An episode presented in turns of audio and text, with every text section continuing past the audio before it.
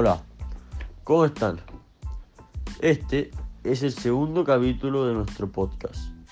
Y el día de hoy vamos a hablar de cómo se extrae, se produce y se exporta la energía hídrica o hidráulica.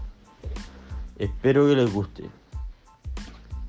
La hidroelectricidad con regulación de embalse o de bombeo es de respuesta muy rápida y flexible, por lo que son un complemento ideal para energías variables como lo son la solar, fotovoltaica o eólica, permitiendo así una mayor incorporación de estas fuentes a la red y otorgando seguridad al suministro.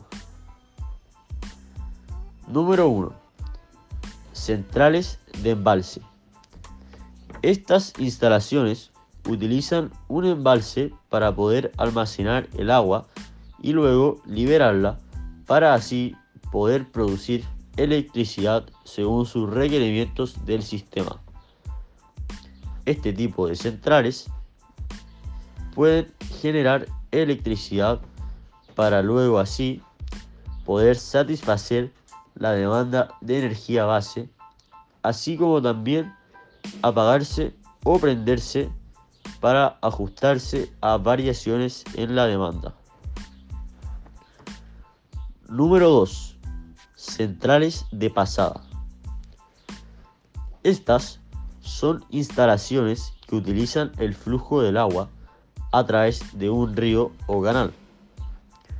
Este tipo de centrales proporcionan un suministro continuo de electricidad para la demanda de energía base y no pueden almacenar reservas para ajustar generación a la demanda. El agua captada en la boca toma es conducida a la casa de máquinas a través de una tubería forzada o de un canal conjunto tubería forzada, donde se genera la energía eléctrica. Posteriormente, el agua es devuelta al río, quedando así disponible para todo tipo de usos, ya que no se realizan modificaciones químicas ni físicas. Número 3. Central de presión. Estas centrales aprovechan para girar la turbina con las aguas subterráneas, para así poder producir energía eléctrica. Este método no es tan utilizado ni común como los otros dos, pero es muy funcional. Número 4. Centrales de bombeo o pumped storage. Estas son instalaciones que además de producir energía eléctrica a partir de la energía potencial, pueden realizarlo de manera inversa. Cuando la demanda es alta, el agua es liberada y se genera electricidad, mientras que cuando la demanda es baja, el agua se bombea a un compartimento superior para luego liberarla de acuerdo a requerimientos de la demanda. Enel Green Power es la compañía que desarrolla y gestiona la generación de fuentes renovables del grupo Enel alrededor del mundo.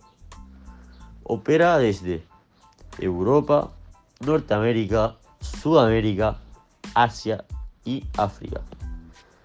Enel Green Power Chile, o como sus siglas lo indican, EGPC, opera un portafolio de plantas de energía eólica, solar, fotovoltaica e hidroeléctrica.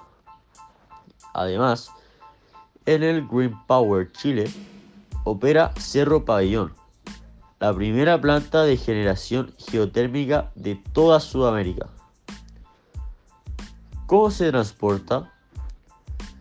Se hace en una central hidroeléctrica, donde el agua que cae de una presa hace girar turbinas que impulsan generadores eléctricos La electricidad se, se transporta a una estación de transmisión, donde un transformador convierte la corriente de baja tensión en una corriente de alta tensión.